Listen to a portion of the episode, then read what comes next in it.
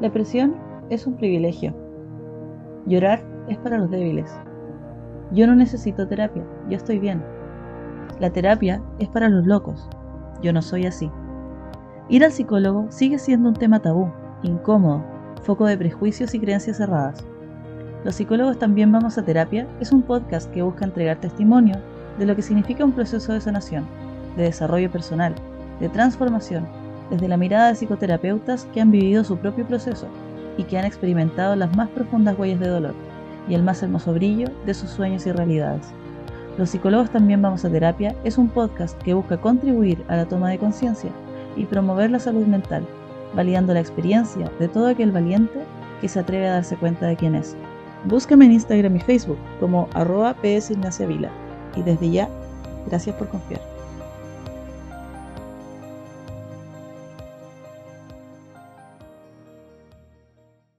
Hola, hola a todos, bienvenidos una vez más a este podcast que hemos creado con la intención de promover la salud mental. Esto es, los psicólogos también vamos a terapia.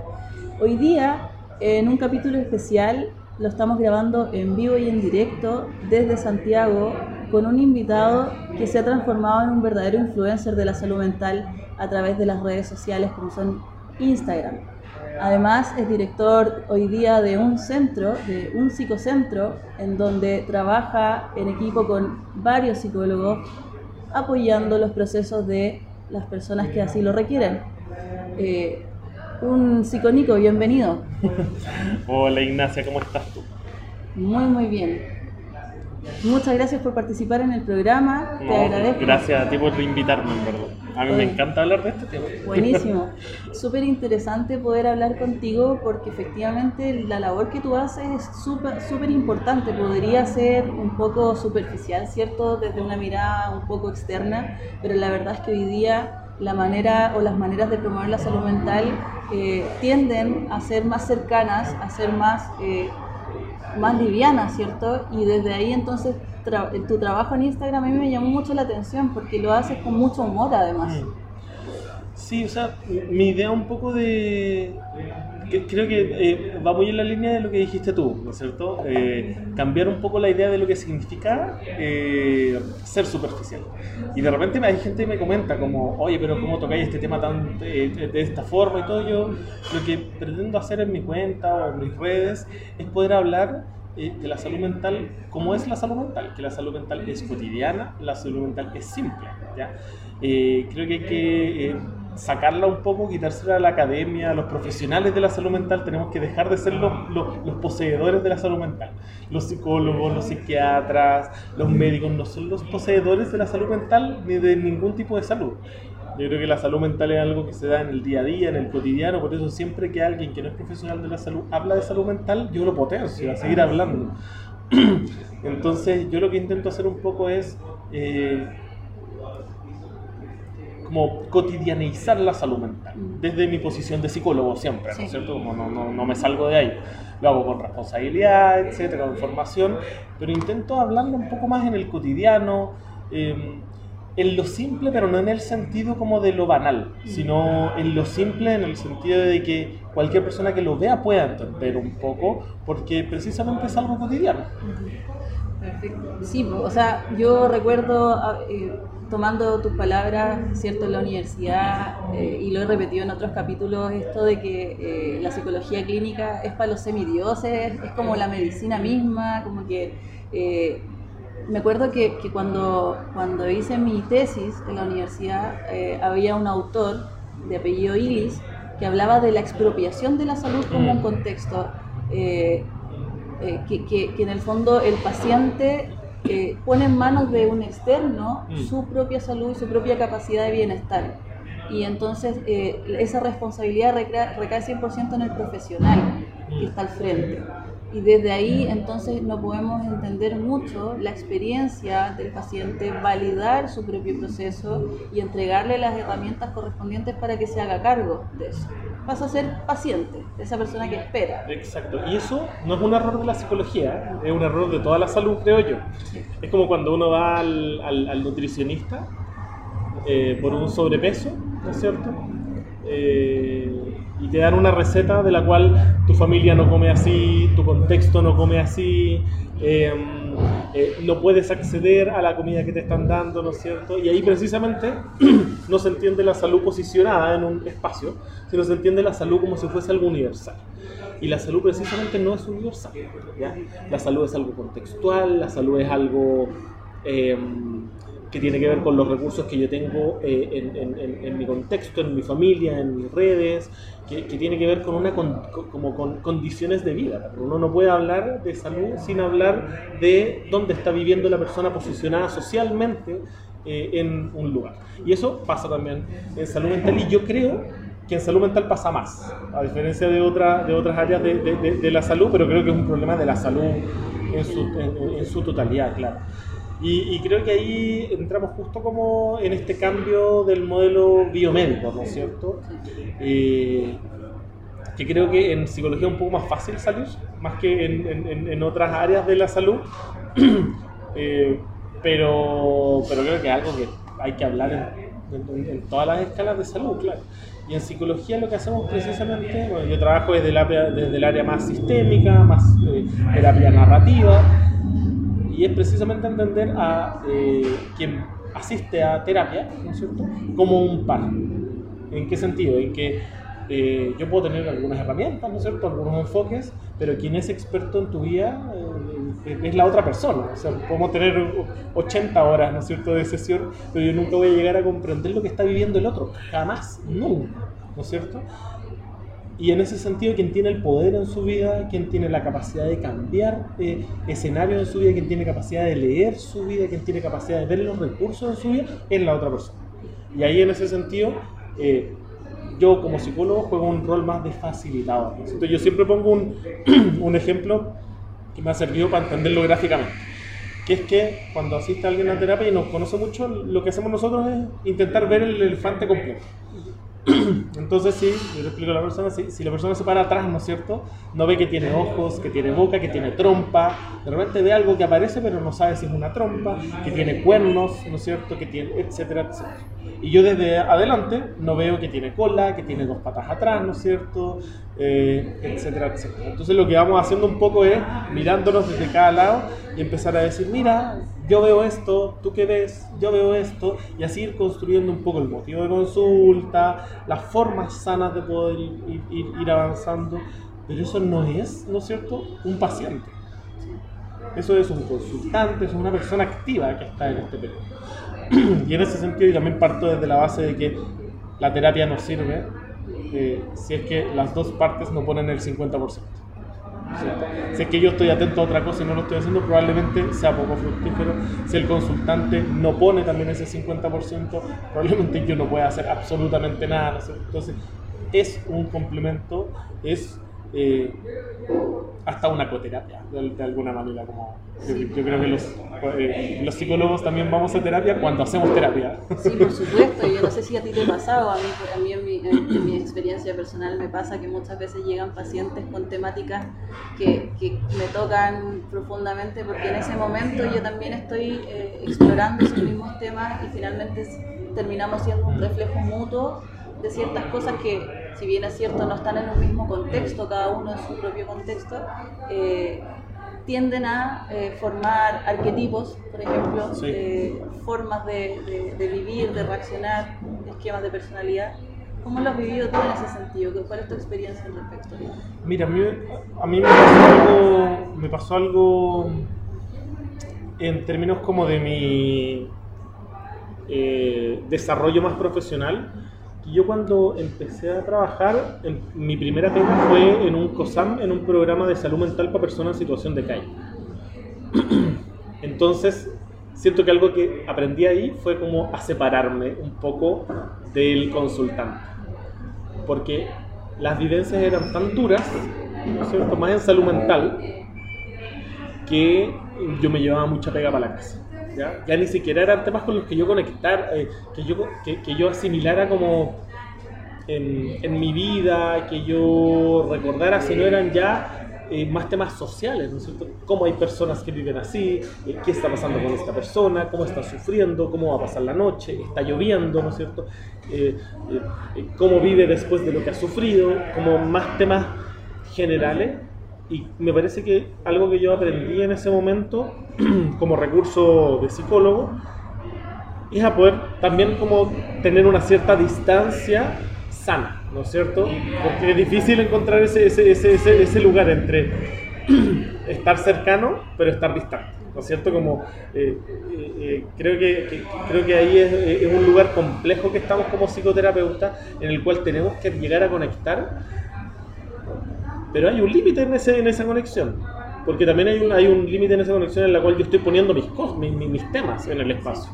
En un espacio que no corresponde para mí, ¿no es cierto? Eh, ahora, separarse de mis temas en un espacio psicoterapéutico es imposible, yo creo, absolutamente. Entonces también hay un límite, un límite que uno tiene que también decir, ¿no es cierto? A mí me ha pasado en, momentos en terapia en donde yo conecto mucho con un tema y yo le comento a la persona, yo no sé si en este espacio tal vez estoy poniendo algo mío, pero me pasa esto. no puedo evitar decírtelo. Pero es porque yo también tengo una historia con eso, entonces quiero saber si a ti te hace sentido. Yo intento como dilucidar, transparentar un poco lo que me está pasando porque creo que es una forma de llevar esa conexión. Pero me parece que cuando yo em, trabajé en este, en, este programa, creo que fue tan duro que de alguna manera como que aprendí un poco esa, como al llevar ese límite de la conexión. Como que siento que, que, me ayuda eso. Bueno, después trabajé como en una línea en Salud Responde, que básicamente es como una línea de suicidio, así que también tuve que, que aprender a, a poner ese límite harto. ¿Te, ¿Te, tocó al principio de tu vida profesional enfrentar temáticas sociales bien impactantes? En general, como, como lo que vas contando, personas en situación de calle que tienen conflictos de salud mental bastante potentes, me imagino que, que harto de drogadicción, harto de, de, todo, absolutamente de todo. como a mí, las personas en situación de calle es donde tú ves todas las problemáticas sociales y de salud mental que existen en Chile. En una sola persona. Sí, sí, eh, no en varias, en, una. En una persona tú puedes ver, eh, ¿no es cierto?, eh, adicciones, puedes ver violencia intrafamiliar, puedes ver violencia hacia la mujer, puedes ver casos de abuso, puedes ver maltrato infantil de la misma persona, un maltrato familiar por parte de su padre, un síntoma de crianza. Brotes psicóticos, esquizofrenia, claro, trastornos bipolares limítrofe. Absolutamente. Toda la gama del DCM también incluida. Toda la gama del DCM eh, y, todo entrelazado en falta de habitabilidad, falta de educación, falta de acceso a la salud, ¿no es cierto? Uno, uno ve todas las problemáticas, ¿cierto? Y a mí me pasó algo ahí, y es que esa fue mi primera pega, después de salir de, de, la U, y yo en toda la universidad odiaba la clínica, odiaba la salud mental, porque yo, yo tenía esta idea un poco burda en este momento de que lo que hacían los psicólogos en la clínica era arreglar los, los, problemas del sistema, ¿no es cierto? Entonces el sistema te sobreexigía y después tú ibas al psicólogo y después volvías a producir más. Como yo tenía esa idea un poco... Que es un poco la mirada del conductismo. Exacto, ¿no es cierto? Entonces yo tenía esta idea de que el, el, sistema no funciona, nuestro sistema social, económico no funciona, entonces la gente se enferma. Y cuando la gente se enferma va al psicólogo y sigue produciendo. Y yo decía, ¿qué me va, a meter Y cuando, cuando me metí a trabajar con personas en situación de calle, entendí la complejidad, choqué un poco con la realidad y entendí lo que implica la salud mental.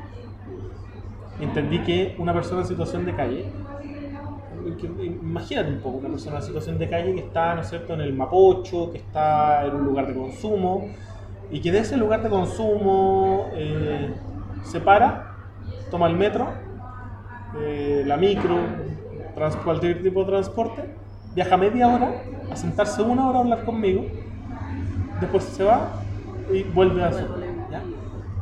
Creo que era una de las pocas cosas saludables que esa persona hacía en su vida y lo hacía una vez a la semana, todas las semanas.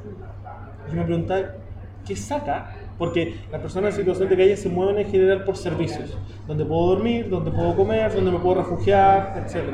se mueven por servicios. Entonces yo, me pregunté muchas veces, ¿qué de valor, qué, qué servicio tengo yo? Si yo no le entrego nada, yo no le doy comida, yo no, yo, yo no, no, no, no no hago ningún servicio básico, entre comillas, ¿no es cierto? Y ahí entendí que el hablar es un servicio básico, el conectar es un servicio básico, el, la salud mental es un servicio básico, ¿no es cierto? Y en personas en situación de calle, que me imagino que son personas que están en una situación de insuficiencia, de ser personas insuficientes y muy poco contenidas, muy poco cogidas en su historia desde su eh, primera infancia. Invisibles, hay un, un un poeta de la calle, no me acuerdo el nombre ahora, pero me acuerdo haber leído uno de esos poemas y relataba lo, lo, duro que es ser invisible.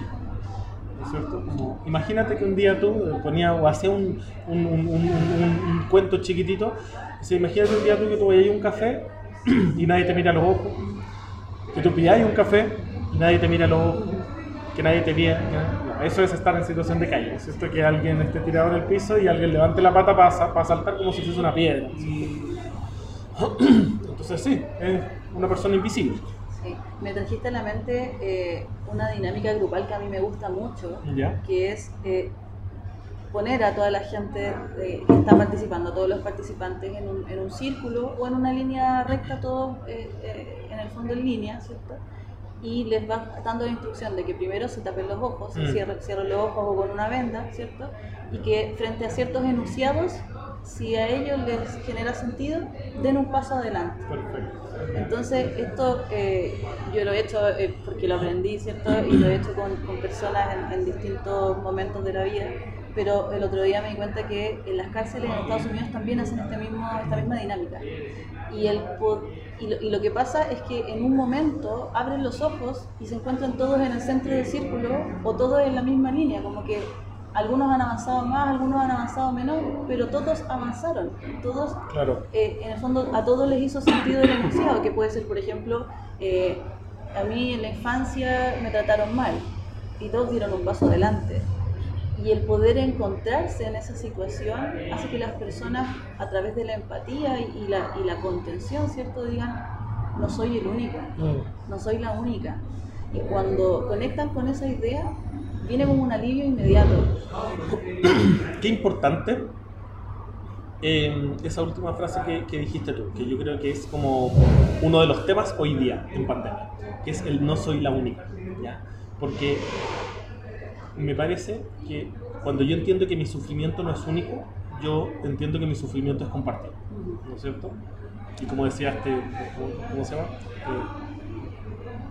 Eh, una pena compartida media pena, ¿no es cierto? Como, eh, derechamente en ese momento, y lo que ha pasado, por ejemplo, en esta pandemia y en algunas otras pandemias antes, o en algunos momentos crisis antes, es que, por ejemplo, el suicidio baja porque mi sufrimiento no es único, porque mi sufrimiento no lo estoy sufriendo yo nomás, sino que de aquí a China hay personas que están sufriendo lo mismo que yo, entonces yo siento mi sufrimiento compartido. Y cuando mi sufrimiento es compartido, mi sufrimiento es menos doloroso, menos... Eh, tiene más salida. Menos incomprendido también. es como que hay una persona al frente que te puede entender frente a eso. Sí. Y ya no te va a juzgar en esto de que nosotros como psicólogos tenemos la obligación y, la, y, en el fondo la condición de vivir en un no juicio y no podríamos afrontar lo que afrontamos desde una posición de juzgar a un otro. Mm. Y cuando una persona se siente acogida y no juzgada, está eh, parte del valor terapéutico de una terapia. Absolutamente, y es un valor terapéutico que ello de nuevo entra, ¿no es cierto? No es propio de los psicólogos. El no juzgar no es algo propio de los psicólogos. Es algo que hacemos los psicólogos, sí pero yo también puedo no juzgar cuando hablo con mi vecino y lo veo llorando, ¿no es cierto? Yo también puedo no juzgar cuando, etcétera, etcétera, ¿no es cierto? Como eh, algo que podemos hacer todas y todos y algo que yo intento como también decir como, eh, me parece que es un, proceso reflexivo que, que es parte del ser bueno como comunidad, es el no juzgar, ¿no es cierto? O el no sobre juzgar. Sí, pero pasa que, que, en muchos contextos probablemente el juicio es la tónica, porque es algo que opera en la sociedad hoy en día. Nietzsche hablaba de la genealogía de la moral, mm. de, esta, de estos mandatos en los que eh, la figura del ayudador es una figura suprema, ¿cierto? Mm, eh, y, y, en esta figura del ayudador, que es una, una, un valor tan, tan eh, sobrevalorado en la sociedad actual, finalmente termina quitándole eh, la posibilidad a un otro de utilizar sus propias herramientas, de, de, conocerse y de entenderse, toda vez que hay un otro que en su superioridad moral te ayuda, mm. te ayuda. Entonces, eh, esto del juicio va muy acompañado justamente de tenemos que ser en una sola línea, tenemos que ser una sola cosa, eh, no tienes permitido cambiar, eh, tienes que tener tus ideas siempre fijas. ¿Cómo nos enferma eso? Yo creo que nos enferma muchísimo, la verdad. como algo que a mí me encantó de la terapia narrativa es que precisamente entendemos al sujeto inmerso en una sociedad y que también vinculamos el sufrimiento, los malestares, no solo a la persona, sino también a la persona dentro de una sociedad, ¿no es cierto? Eh, a mí me parece absolutamente eh, entendible que una mujer sufra más que un hombre hoy día en una sociedad, por ciertos temas que un hombre sufra más eh, temas de, contención emocional, ¿no cierto?, de expresión emocional que mujeres en estos tiempos. Y eso no tiene que ver propio de la persona, tiene que ver un tema también con esta imposición moral de cómo debe, del deber ser, ¿no cierto?, de, ciertas personas. Y ahí yo creo que está muy en boga o, está muy, muy, muy, muy, muy eh, el motivo de muchas enfermedades que vamos teniendo pero ahora las enfermedades son propias de la sociedad, creo yo.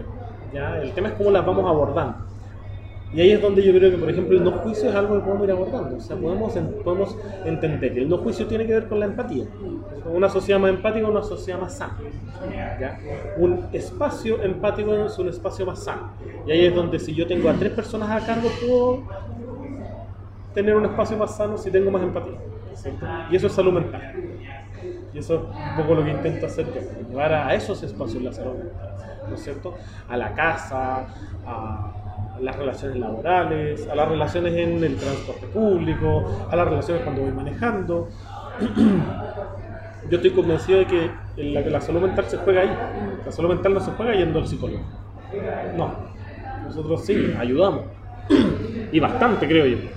Pero la salud mental está en cuando yo veo a mi vecino a los ojos, cuando yo lo conozco, cuando yo tengo más comunidad, cuando yo voy en la micro y no ando pegando coazos, ¿no es cierto? Ahí yo creo que se juega la salud mental.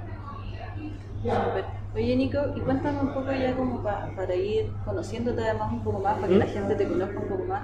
Tú estudiaste en la Universidad Diego Portales en, Santiago eh, y te formaste eh, como, como tú mismo dices, en una manera como bien, bien estándar, como mm, tuviste de todo un poco. Eh, y, en ese sentido, ¿qué fue lo que más te llamó la atención mientras estudiabas? Porque, porque contémosle a la gente que cuando, uno estudia psicología, en la mayoría de los casos, las escuelas tienen un enfoque particular y, y, claro, te muestran todas las opciones, pero, pero finalmente eh, es la propia experiencia la que te va mostrando hacia dónde te quieres ir, porque los psicólogos podemos trabajar en contextos educativos, podemos trabajar en contextos sociales, en contextos de empresas, organizacionales, eh, en la clínica, y la clínica además tiene muchos enfoques, mm. ¿cierto? Entonces la gente como que no entiende mucho cuando va a un, a un, a un COSAM, por ejemplo, y lo atiende una persona, un psicólogo con un enfoque eh, más, más cognitivo, conductual, ¿cierto? Y dice, no, pero es que el, psicólogo me dijo que tenía que hacer esto y esto otro. O, o si tiene un enfoque más psicoanalista, quizá la persona llegue contando a la casa que el psicólogo solo lo escuchó. Entonces, eh, y como que esas cosas eh, a las personas las descolocan porque no entienden mucho finalmente cuál es el fin de ir al psicólogo. Y ahí hay una culpa personal también de los psicólogos, nosotros como, como, como, profesionales, de no poder educar también en ese, en ese aspecto a la gente. Pero ¿cómo lo viviste tú y, cómo fuiste eh, eligiendo el camino por el que hoy día estás transitando? Mm. Sí, a mí, a mí la universidad fue algo... Yo la pasé muy bien en la universidad. Bueno, fui dirigente, yo creo que mi principal como... Eh, formador en la universidad, así como el 60% de cómo me formé fue como en el movimiento estudiantil, siendo presidente del centro estudiante, la federación, estuve siempre, siempre hueveando ahí como por todos lados. Y yo creo que eso me formó mucho y por eso también tengo esta idea, ¿no es cierto? Como eh, tan fuera de los psicólogos. Y dentro de, de- de por lo menos la, la malla que yo tenía era una malla bien generalista. O sea, lo que hacía un poco era mostrarte eh, a grandes rasgos toda la psicología. ¿Ya? Dónde te podías desempeñar, qué enfoques habían, etcétera, etcétera. Y ahí algo que me gustó mucho fue la social comunitaria, pero por alguna razón que no logro acordarme, es que yo elegí en cuanto a mis optativos clínica. Cuando yo te contaba antes que yo odiaba la clínica, ya odiaba, odiaba, o sea, no un odio interno, sino ya era algo así como malditos clínicos, ¿no es cierto? Un odio que te fomenta la misma academia, porque yo insisto, es la academia Mm. con, su rigidez teórica la que te impide ver la psicología clínica desde su génesis. Mm. Porque cuando Freud escribió libro, o cuando Maslow escribió libro, o cuando Jung escribió libro, ¿cierto? O bueno, podríamos mencionar millones de autores, pero escribieron desde su propia práctica y de su, Sí. desde su propia experiencia. Cuando tú ves, por ejemplo, la pirámide de Maslow, no me imagino a Maslow pensando en términos teóricos o revisando libros para haber estructurado eso. No, es Tiene de que lo que él estaba viendo, ¿no es cierto? lo que estaba viendo y lo que estaba experim- experienciando, lo que estaba viviendo. Entonces, eh, la academia como que te lleva a un contexto en el que obvia que hubo todo un proceso Mm. para llegar a ese resultado que es lo que tú puedes simplificar en un esquema. Sí, sí, sí. Y, por eso en ese momento, muy de la línea de lo que tú estás diciendo, yo no me gustaba la clínica. No me gustaba la salud. Yo tenía esa idea en ese momento. Que como te decía ahora, yo la encuentro burda. Como no, no, no me imagino volviendo a pensar eso.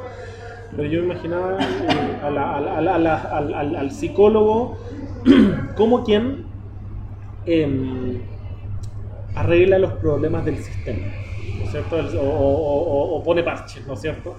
Y, y, y parches, parche curita nomás, porque como que el sistema enferma, alguien se, al- al- alguien se siente así como un burnout, se siente muy estresado, se siente muy deprimido y lo que hace va al psicólogo. Va al psicólogo y después vuelve a seguir produciendo hasta que se vuelve a enfermar, va al psicólogo. Yo tenía un poco esa imagen. Y cuando me metí a clínica hice un, un taller con eh, madres cuidadoras de hijos con espina bífida, eh, que es una, una que supongo que es corporación porque se llama Corpep, y ahí hicimos un taller de psicología positiva que fue la raja, o sea, espectacular. Yo dije, oye, sí podemos hacer algo. Y ahí como que me entró un poco el bichito de, de- de- como de la salud. Después hice mi, mi tesis, o sea, mi, mi proyecto de título, no hacíamos tesis, en psicología política, psicología social, pero centrado como en, en- en una fundación que se llama Ciudadanía Inteligente, que eh, lo que hice fue una metodología para sacar propuestas desde eh, unas campañas electorales, muy metido en eso. Y después encontrando pega, la primera pega que encontré fue en este programa de salud mental para personas en situación de calle. Y ahí como que me... Todavía tenía una cierta resistencia a la salud. O sea, yo trabajaba como psicólogo clínico comunitario un poco más porque es la única forma de trabajar ahí con, con personas en situación de calle. Eh, trabajé dos años ahí. Después me fui a trabajar a una corporación, se llama Corporación Nuestra Casa, donde trabajé con personas en situación de calle en temas de netamente habitabilidad, nada de salud. Y ahí extrañé la salud muchísimo. Y ahí me di cuenta, yo dije, bueno, estos dos años lo que estuve haciendo fue clínica. Eh, como Nicolás, reencántate con la clínica, te gusta la salud, ¿no es cierto? Y- Bendito darse cuenta, que, que es como nuestro caballito de batalla. Exacto, no, absolutamente. Me di cuenta me di cuenta, me di cuenta. Fue un proceso terapéutico, absolutamente terapéutico. Y de ahí me dediqué a la clínica. De ahí me dediqué a la clínica 100% y, y me di cuenta que sí podemos hacer cosas. O sea, que, que nuestro espacio no es el box. Ajá. ¿ya? Como muy... Eso de repente suena súper eh, cliché, pero realmente lo creo, o sea... Y, y lo que intento hacer un poco en mi cuenta de Instagram un poco es como sa- salir del box, ¿no es cierto? Hablar de la clínica, de la salud, en nuestros espacios más cotidianos, más comunes, es disputarle un poco el sentido común a esta máquina de la sociedad que nos enferma y poder decir un, como un paralelo, primero estoy yo. Y cuando digo primero estoy yo, primero estoy yo en mis relaciones, ¿no es cierto? En que cuando yo estoy bien, está bien el otro. Y, y que el otro esté bien, para mí significa también yo estar bien, ¿no es cierto? Como primero estoy yo, primero estamos nosotros, primero estamos como, eh, nuestra salud y después está lo otro, ¿ya? Y no porque sea algo más importante en ese sentido, sino que sin salud mental no hay nada, creo yo. Eh, mientras conversamos voy, haciendo mi propio insight, voy, haciendo mi propio, mi propio proceso. Eh, y, quería tocar un tema que, que quizás es importante aclarar para las personas, mm. porque cuando una persona asiste a terapia, tiene la fantasía de que lo que le está pasando se le va a pasar eh, en un momento a otro. Mm. O sea, eh, ¿cuántas sesiones va a tomar esto? Y ahí la respuesta es, no sé cuántas sesiones va a tomar, va a depender de tu propio proceso, justamente en esto de que la terapia, como dices tú, está en todas partes, la mm. persona lo vive 24/7 porque implica un proceso de conciencia en donde te vas dando cuenta de que en tu día a día hay ciertas situaciones que te generan malestar, hay ciertas situaciones que te generan eh, conflicto y que eso te genera la angustia y que eso te anda trayendo más ansioso y que eso es lo que finalmente te lleva a un momento de desesperación en donde ya no das más. Mm. Entonces, en, tu propio proceso y en tu, propio, en tu propia vivencia, ¿cómo, cómo has ido viviendo eso, es, esa, esa, esa situación? Creo que lo que tú acabas de decir, o sea, me acuerdo porque justo me lo preguntó un consultante. Me dijo, Nico, eh, ¿cuánto dura una, una, psicoterapia? Eh, me dijo, me preguntó, eh, ¿qué tan dañado estoy? ¿Ya? Y al tiro lo que me hizo ver fue que estaba asumiendo, como cuando uno va a un kinesiólogo, que si yo estoy más dañado, necesito más sesiones. ¿Ya? Y justo yo ese mismo día había dado de alta a una persona, que estuvimos nueve sesiones. Y con esta otra persona yo llevaba 15 sesiones. Y yo justo, eh, fue un insight mío, no sé, todo un proceso de reflexión mío en el que yo dije, ¿sabes qué? Yo dije, no tiene que ver con el daño. De hecho, no tiene absolutamente nada que ver con el daño cuántas sesiones tienes tú. Tiene que ver con, con, dos temas. Uno, eh, o, o principalmente, tal vez, con el motivo de consulta y cómo ese motivo de consulta se va llevando en la terapia. ¿ya? Porque con esta persona lo que habíamos hecho es que había llegado con un primer motivo de consulta y ya llevábamos cinco motivos de consulta que fueron un poco transitando y que la terapia narrativa tiene que ver con eso. Tiene que ver con el ir abriendo puertas. Y son las puertas que tú quieres abrir. Si tú quieres abrir una, revisar la habitación, ¿no es cierto? Cerrar la puerta y parar la psicoterapia, es algo que se da en el momento. Si tú quieres abrir una, cerrar la puerta, abrir otra, dejar esa puerta abierta para que se ventile, después abrir otra puerta, ¿no es cierto? No tiene que ver con tu nivel de año, tiene que ver con tu proceso reflexivo. ¿ya? Entonces yo le decía, precisamente no tiene que ver con eso. Si alguien me dice cuánto, a mí en general, entre 8 y 16 sesiones.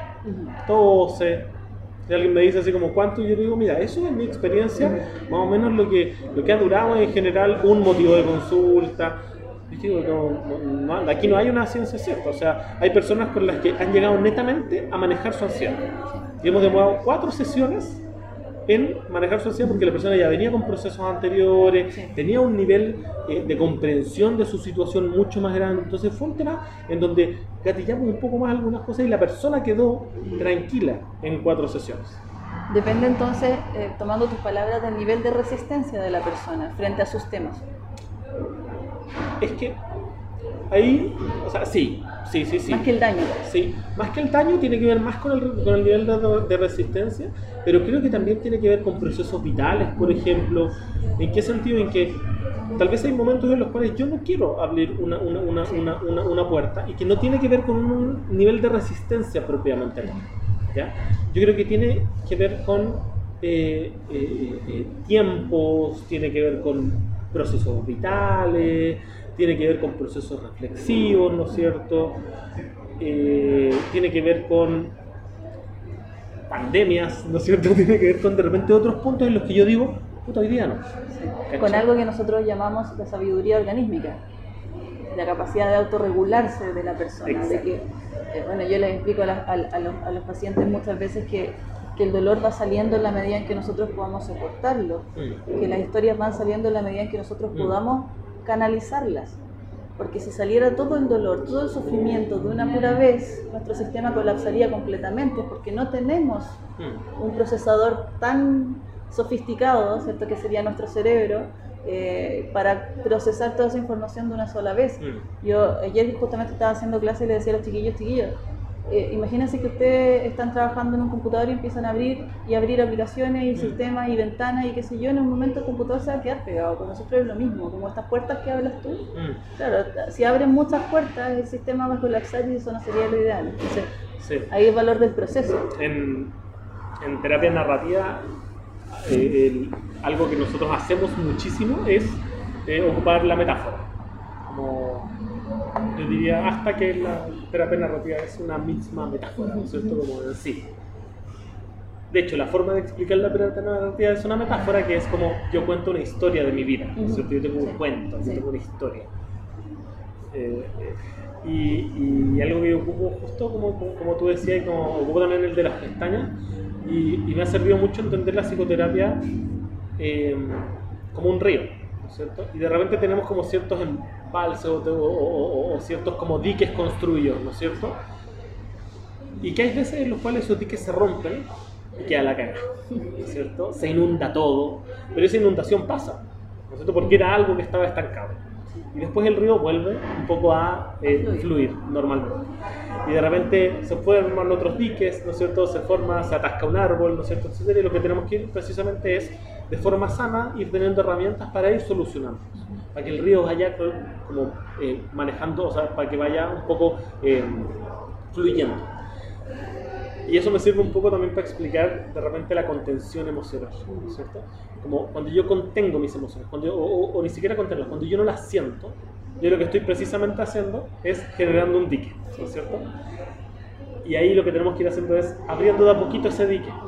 Porque ¿qué pasa si yo lo rompo de una? ¿No es cierto? También me inunda. Si el dique se rompe solo, me inunda. Entonces lo que yo tengo que ir haciendo es un poco ir abriéndolo de a poquito, ir abriendo esta puerta un poquitito para que vaya saliendo agua. Creo que así se resumen un poco los procesos terapéuticos que, que por lo menos yo voy llevando. ¿no? O sea, tiene mucho que ver como con esta idea de río. Me imagino al tiro como un río desde una montaña, como con árboles al lado, me imagino así muy sur. Súper. Oye, pero bueno, nos llega gente además con, con diques rotos, como dices tú, totalmente desbordados, Sí. totalmente en una en plena crisis, en plena crisis. eh, y ahí toca, toca intervenir quizá un poquito más profundo. Sí, pero siempre es bueno entender que las crisis pasan, que la crisis no es siempre, que los momentos malos no son siempre, que la depresión tiene un inicio y tiene un final, ¿no es cierto? Y eso es súper importante poder entenderlo, por eso creo que esas metáforas sí. Cuando hay un dique, o sea, cuando se rompe un dique, hay una inundación gigante, pero, ese el, pero el, el causal del río no es ese, el causal del río es más tranquilo, siempre, ¿no es cierto? Tiene un causal normal. Y de repente hay una avalancha, pero esa avalancha pasa, deja consecuencias, ¿no es ¿cierto? Sí. Pero pasa, pasa, esos momentos son momentos, ¿cierto? Son, eh, eh, el, caos no es la naturalidad, no, no, no es el, el- el- el- el constante, creo yo, ¿no es cierto? El caos como avalancha, ¿no es cierto? Como, como de una manera bien simplista todo pasa. todo pasa. Yo estoy absolutamente que, que- yo, estoy, yo estoy seguro que, que, que- que- que- que todo pasa. Ahora, eh, creo que cuando hablamos con, con- creo que eh, los procesos terapéuticos nos ayudan a eh, entender que, que, que todo pasa, pero, pero, hay, pero, hay, hay, hay, hay- cosas que, que siguen estando. Este río sigue fluyendo, Sí, ¿no claro. es cierto? Y en ese sentido, cuando el río fluye, lo que sentimos es bienestar, creo yo, o nos acercamos a la idea de bienestar, ¿no es cierto? A la idea de armonía, a la idea, a la- a la- a la idea de paz, ¿no es cierto? Y, y si bien eh, en algún momento esa paz se ve trastocada, ¿no es cierto? Por una tormenta, por un terremoto, por lo que venga a pasar, ¿no es cierto? Eh, siempre se encuentra algún cauce. ¿ya? Y la idea es siempre ir encontrando un cauce que sea eh, sano, que vaya hacia el bienestar, ¿no es cierto? Que me haga sentir al final bien, si eso es que, que- lo que todos queremos, sentirnos bien. Y eso se puede. Eso, eso, eso yo estoy seguro, estoy absolutamente convencido de que todos podemos llegar a sentirnos más cómodos que lo que estamos. Más como con nosotros mismos, con el entorno, Sí, absolutamente. con lo que hacemos. Y tiene que ver como hablamos recién, con el darse cuenta también. Darse cuenta que hay cosas que yo puedo manejar y cosas que no. ¿ya?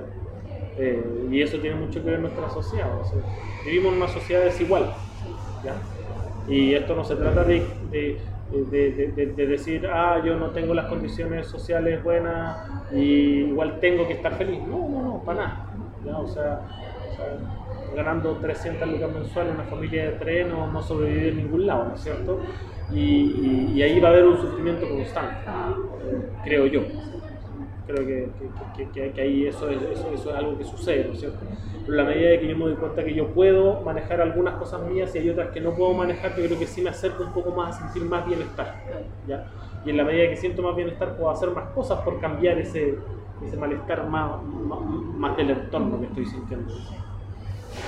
Nico, ayer, ayer, ayer estaba justamente en clase, que me gusta, me gusta mucho porque aprendo mucho con los chiquillos, eh, y, siempre tratando de, poder explicarles de la manera más simple posible para que ellos puedan entenderse en esto de justamente el ramo de desarrollo personal. Mm. Y yo les trataba de explicar que el, el desarrollo personal es, un constante, es una constante evolución, es un ciclo de desarrollo personal, en donde tú, tú te vas dando cuenta de cosas, te conoces un poco más, empiezas a tomar decisiones y a movilizarte y de esa forma entonces te vas aceptando eh, y, vas pudiendo conocerte un poco más y profundizar un poco más. Y en esto de que en distintos momentos de la vida nosotros inevitablemente vamos cambiando. en, la, en, la, adolescencia, de la adolescencia a cuando entraste a la universidad ya no eres el mismo personaje. Y mm. cuando sales de la universidad dejas de ser ese personaje y vas a ser un profesional. Y después probablemente cuando eres papá o mamá es otro el proceso y eres otro personaje. O sea, vamos evolucionando y vamos cambiando. El problema se genera cuando, cuando el personaje no cambia. Mm. Cambia la situación externa, cambian los momentos, cambian mm. las, las condiciones pero el personaje sigue igual de rígido. En tu propio proceso, ¿cómo ha ido cambiando el Nico? El Nico que estaba en el colegio, el Nico que después fue a la universidad, que fue dirigente, después el Nico que, que se enfrentó a estas problemáticas de la calle en su primera experiencia laboral. Eh, y el Nico que era ahora papá, eh, dirigiendo un centro de salud mental, eh, colaborando a la promoción de la salud mental. yo, yo, creo que, he cambiado demasiado. como, y creo que se nota mucho como todo lo que yo he cambiado. yo me veo para atrás y yo me veo muy distinto. Siempre con una misma tónica. O sea, creo que, creo que, creo que siempre he sido yo. No, nunca he sido otro en mi vida. Siempre he sido yo. Pero creo que se refleja mucho como con...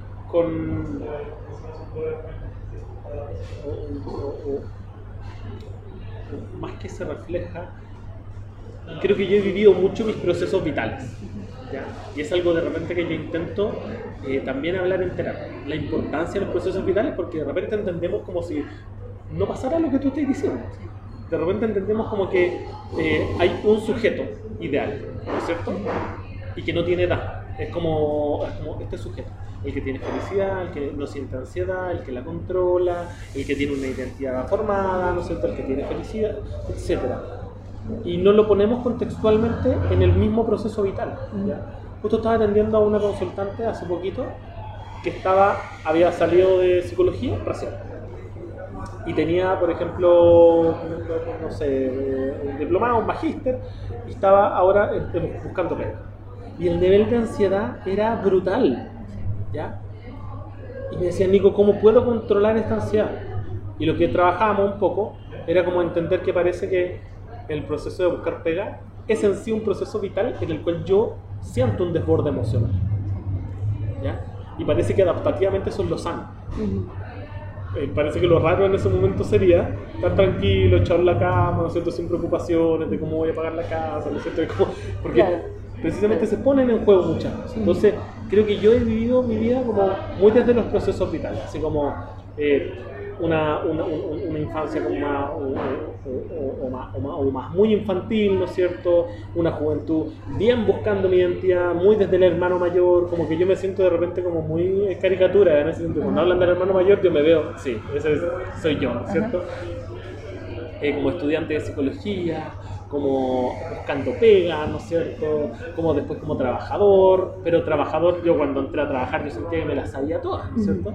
Y en el momento yo era muy reflexivo y yo decía, no, yo no me las sé todas, pero cuando trabajaba yo, me daba, o sea, ahora me veo para atrás y yo digo, oye, yo sentía que me las sabía todas. Y después cuando salí de esa pega, todavía me sentía trabajando allá, ¿no es cierto? Como me sentía aún todavía muy infantil trabajando. Y hoy día veo para atrás y digo, escucha, en 10 años más me voy a mirar hoy día y probablemente sienta algo parecido. ¿no es cierto? Entonces, eh, creo que algo que yo saco mucho como de mis procesos vitales es el poder transmitir eso, ¿no es cierto? Que los procesos vitales son súper importantes. Estos nicos eh, distintos entre comillas, ¿no? Porque siempre un mismo nico, pero esta- estas facetas un poco de cada uno, uno tiene que entenderlas en su contexto. Y por eso es importante para la salud mental entender que mi salud mental está situada, Claro. situada en un espacio-tiempo personal también, mío. De, o sea, y ahora, qué importante va a ser, ¿no es cierto?, el haber vivido eh, tercer y cuarto medio en pandemia, ¿no es cierto? Sí. o los primeros años de universidad en pandemia. Ahí tenemos una persona situada en un espacio de un proceso vital que se vio interrumpido a los procesos vitales que estamos acostumbrados nosotras y nosotros en nuestra sociedad. Qué bueno que, que mencionas eso porque es súper peligroso el efecto que puede causar en la salud mental de los chicos que no han podido socializar durante estos años, eh, toda vez que no han podido ver la vida pasar Mm, frente a un computador, encerrados en una casa. eh, cuando no ves la vida pasar, y aquí me recuerdo a mis pacientes, en, en particular a un paciente, o sea, me refiero a un tipo de paciente, porque han sido varios, que tiene que ver con eh, la adicción a los videojuegos. ¿Ya? Chicos que han estado toda su infancia y adolescencia y parte de, gran parte de su adultez frente a un computador, frente a una pantalla, frente a un televisor, Sí. eh, y que no ven la vida pasar. Y que de repente en esto de saltarse los procesos vitales justamente, eh, llegan a los 30 años sin pareja, por ejemplo, nunca han podido socializar, eh, nunca han podido, nunca, no tienen un círculo de amigos, y de repente colapsan porque se dan cuenta de que generalmente es esto, pero, pero el motivo de consulta es, conocí a una niña y no sé cómo, no sé, no sé qué hacer con esto que me está pasando, no lo entiendo. Y empiezas a mirar hacia atrás y claro, su vida fue eternamente encerrada en un dormitorio, frente a una pantalla, sin un- una, una socialización que te permita poder ver la vida pasar y ir actualizando tu sistema también. Y hoy día en pandemia, los chiquillos están en eso. Justo ayer tengo un, un consultante que eh, estaba viendo una, una o, o- o tenía un relato como el que me decía. Sí. Esto es como muy parecido a eso. Y este consultante eh, jugaba Play. ¿no es cierto? Eh, Warzone, creo que se llama como, así como Call of Duty, así Sí, como juegos sí. de pistola, ¿no es cierto? Online. Y me decía que había cambiado, no sé, dos veces, tres veces de grupo de amigos por los juegos que estaba jugando. Todos amigos que él había conocido en pandemia. ¿ya? Y él llegaba desde un relato de soledad, ¿no es cierto? Y lo que hicimos un poco es construyendo que, eh, o sea, yo por lo, no sé cuántas personas he conocido tú en pandemia, pero yo como que si antes conocía, no sé, 10 personas en el mes, no conocía cero. Como me empecé a juntar con la gente que yo me juntaba nomás. Y este consultante conoció en pandemia, o en el primer año de pandemia, a 80 personas. Por eh, aplicaciones, por juegos, etc. Entonces como que cambiamos un poco ese relato, en el cual también hay recursos en como eh, los videojuegos, ¿no es cierto? Sí. Como de alguna forma. Algunas personas, ¿no es cierto? No para todos. Ujú. Pero, pero creo que justo eso es algo que vamos a tener que ir situando, ¿no es cierto? Eh, no solo desde el malestar, validando el malestar. Sea, una persona que estaba descubriendo su sexualidad, o que estaba en un periodo de descubrir su sexualidad, y llegó la pandemia, ¿no es cierto? Y no puede ver a otra persona en un año, después del siguiente año tiene que tener cuidado si ve a alguien. O sea, me da la idea de que el desarrollo sexual de esta persona, algo va a haber, algo distinto, ¿no es Sí. cierto? Pero creo que hay que mirar el vaso completo, ¿no es cierto? Medio lleno, medio vacío, entenderlo un poco. Eh, porque eso va a ser un proceso que nos va a tocar vivir ahora y que es incomparable a lo que se vivió en otros momentos. ¿no el proceso de revinculación. Absolutamente, y, de reentender esto. Eh, y si bien es un poquito más extremo, pero eh, no sé, probablemente mi sexualidad fue distinta, o mi desarrollo sexual fue distinto al de mis papás y al de mis abuelos, ¿no es cierto? Ellos no estaban en pandemia ahora le echamos la culpa a la pandemia, pero fueron distintos, ¿no es cierto? Antes era una sociedad más reprimida, entonces mi papá, la familia de mi papá, ¿no es cierto? Él no, son testigos de Jehová, o sea, que, una pandemia sexual, ¿no es cierto? Como, muy, muy, muy también, así muy rígido, etcétera. Entonces, eh, creo que también es bueno quitarle un poco de peso, validarlo, entenderlo, pero tal vez va a ser un proceso nuevo de revincular, de reentender, ¿no es cierto? Cómo se vivió este año y medio de, de, pandemia. Que yo creo que sí, es catastrófico, súper catastrófico. Pero, pero bueno, desde la psicología positiva, que, es algo que también me gusta harto, lo que, intentaba, lo que se intenta un poco no es este positivismo tóxico de todo está bien, ¿no es cierto? De ninguna manera. No, hay que, hay que hacer la aclaración de, lo que es positivo en términos de que eh, la sociedad tiende a, creer, ¿cierto? Y, han colaborado mucho los libros de autoayuda en esto, ¿cierto? Eh, el que pensar positivo es suficiente. No, y eso, y eso no es Todo me va a resultar, todo me va a resultar, pero no te resulta y resulta que viene la frustración y la angustia. Entonces, no ese es el positivismo del que hablamos. No, el la, la, psicología positiva lo que intenta hacer es que, o lo que intenta mostrar es que todos tenemos recursos.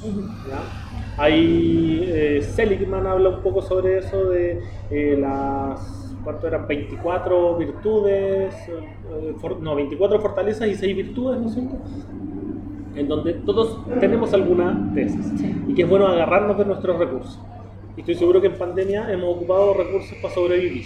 ¿no es cierto? Y lo importante es ver esos recursos y validarlos, porque de alguna manera esos son como nuestros caballitos de batalla, ¿no es cierto? Nuestras herramientas eh, tú haces trekking, ¿no es cierto? Sí. Eh, es distinto eh, salir a, a, un trekking con unas zapatillas que no son aptas para trekking que unas que sí, ¿no es cierto? Y con bastones, y con pantalones más cómodos, Exacto. y con una camiseta transpirante. Y esas son tus fortalezas para ese momento, ¿no es cierto?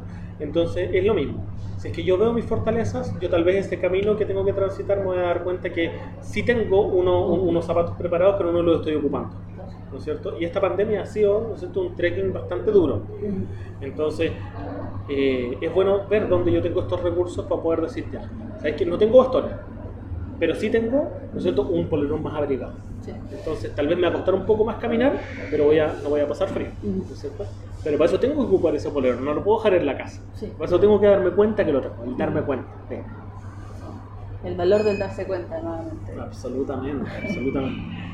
Oye, Nico, y, y, ahora, eh, claro, tú fundaste un psicocentro, que es un espacio en el que, eh, de cierta manera, se busca facilitar el acceso a la salud mental a personas que habitualmente no podrían, por temas de movilidad, por temas de, espacio, de disponibilidad también de, colegas que, puedan eh, dar atención a, esos casos en particular. ¿Cómo lo proyectas? ¿Qué, es lo que tú esperas de, este proyecto que estás impulsando? Mis deseos. muchísimo, muchísimo. Bueno, yo en general soy como bien hiperactivo. No me quedo siempre en, dos millones de cosas. Y ahora estoy intentando volcar toda mi hiperactividad a, a un psicocentro. Un psicocentro nace un poco de, de el querer, eh, como tú decías, como poder abrir la salud mental. ¿ya? En un psicocentro somos hoy día ocho psicólogas y psicólogos. Eh, y lo que hacemos, bueno, es una, dar atenciones en salud mental de manera online, ¿no es cierto? Una psicoterapia. Pero además eh, tenemos un desarrollo comunitario que es también el que nos mueve mucho. ¿ya? Yo cuando fundé un psicocentro, lo primero que le dije a todas las personas que llegaron es que a mí no me interesa como ser un centro en el cual yo les derive pacientes y listo y hagan terapia y punto. Sino que todas las personas que entren en un psicocentro tienen que saber que lo que vamos a hacer es que vamos como a transformar la salud mental de Chile. Como, como, esa es la idea, ¿no es cierto? Y así, por ejemplo, nos llamó la USACH para trabajar y nosotros le dijimos sí, sin contrato, sin nada, sino que necesitan, nosotros podemos aportar porque nosotros queremos eh, aportar en la salud mental de, de la gente, ¿no es cierto? Y nos dijeron, no tenemos lucas, no tenemos nada, y yo dije, ya, hagámoslo igual, veamos qué, qué, qué, qué sale en adelante. Y empezamos a hacer lives, a preparar talleres, etcétera. Y eso un poco es la idea de un psicocentro. Estamos haciendo eh, eh, psiconversaciones, que es un espacio en el cual eh, lo que intentamos hacer es hablar sobre temas, eh, que son, son eh, espacios abiertos.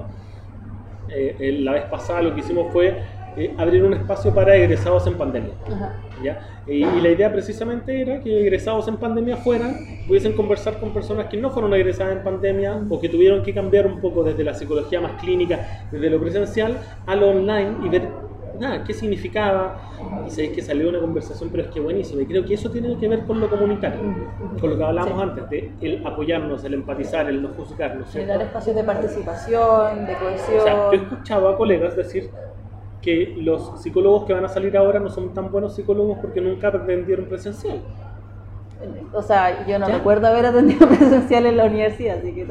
Entonces yo, yo le decía, pero, pero, pero ¿cómo? ¿No es y ahí es donde uno dice como, eso es juzgar, eso es no ser empático. Sí. Entonces, eh, Ubíquese, colega.